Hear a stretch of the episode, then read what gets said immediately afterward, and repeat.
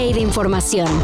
Titulares nacionales, internacionales, música, cine, deportes y ciencia en cinco minutos o menos. Cafeína. No, nunca pensé que, que nos pasaría pues a nadie de nosotros y, y ahora pues nuestros hijos no son gente mala, son gente buena. Solo ellos se juntaban a, pues ellos se juntaban siempre a sus uh, convivios que hacían con ellos. Las autoridades de Zacatecas confirmaron la localización de los siete jóvenes reportados como desaparecidos el fin de semana. Fueron sorprendidos la madrugada del domingo por hombres armados que irrumpieron en el rancho El Potrerito, en la comunidad de Malpaso, donde se encontraban en una lunada. Lamentablemente, solo uno de ellos fue encontrado con vida. Según el comunicado oficial, los cuerpos de los jóvenes fueron hallados en el municipio de Villanueva y necesitan pasar por los análisis respectivos para confirmar su identidad. Queremos justicia y queremos que le pongan más atención a Malpaso porque es un pueblo sin ley. Aquí vienen, hacen y deshacen y nadie hace nada. Mientras, el único sobreviviente fue hospitalizado y se encuentra estable. Un caso más que indigna a todo el país y que se vincula directamente con el crimen organizado.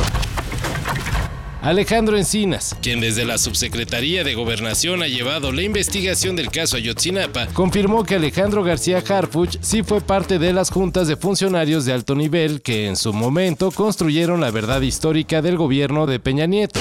Se aparece, ahorita que lo veas ahí en el documento. Una, a ver, ¿cómo que no? Eh, claro que siempre está en el está en el reservado, ¿va? Hijo, y si pasamos, no, es que si les paso la lámina, la van a fotografiar. Ah, pero sin miedo a dejar mal al Santa Claus de la 4T y al gobierno federal, García Harfuch rechazó haber participado en tales juntas. Estamos ya en época electoral, si es temporada de buitres, entonces pues que nadie se extrañe. De hecho, según el ex titular de seguridad de la CDMX, cuando desaparecieron los normalistas, él no era jefe de la Policía Federal de Guerrero y se encontraba en Michoacán. Así que pide que no lo embarren en lo que los padres de los 43 llaman la nueva verdad histórica. Y menos ahora que aspira a ser candidato al gobierno de la CDMX. Omar García, desde que se integró al gobierno de la Ciudad de México, ha desempeñado un papel excepcional eh, y varias veces ha dado la explicación de que él en ese momento no estaba en el estado de Guerrero, lo ha dicho públicamente en distintos momentos. Se acabó la huelga de escritores y guionistas de Hollywood. Just moments ago here in Hollywood, the WGA has voted to unanimously recommend that agreement that has been reached. The strike will end tonight at 12:01 a.m.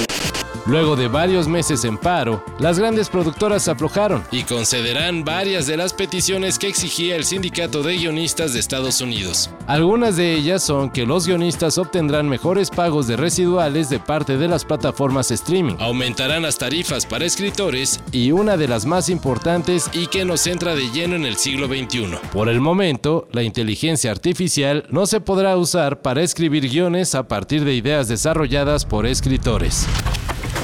Es la primera vez que el Mazatlán gana acá y de qué manera lo hace. 3 a 0 al 92. Apareció el Barbelo y con la derecha la manda para la jaula.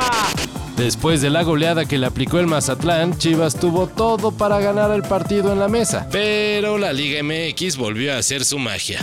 Sí, Mazatlán alineó indebidamente a Joaquín Esquivel, quien no podía jugar por acumulación de tarjetas amarillas. Sin embargo, la violación al reglamento no sucedió, ya que debido al relajo que hubo al inicio de esta temporada, el jugador del Mazatlán recibió dos o cinco tarjetas como parte del Necaxa. Así que para el sistema de la Food, Esquivel solo tenía tres cartones en contra, para que procediera la suspensión, alguien tuvo que haber notificado lo que a los dos equipos, lo que solo se le notificó al Chivas. Y pues, ni modo, Chivas, hay para la otra.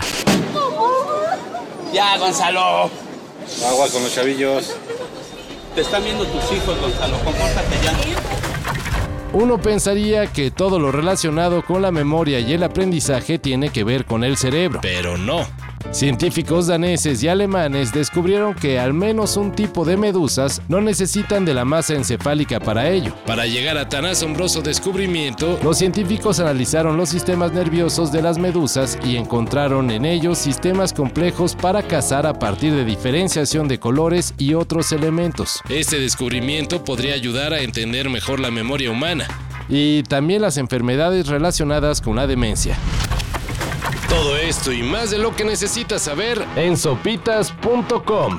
El guion corre a cargo de Álvaro Cortés y yo soy Carlos el Santo Domínguez. Cafeína. Un shot de noticias para despertar. Lunes a viernes por sopitas.com. Y donde sea que escuches podcasts.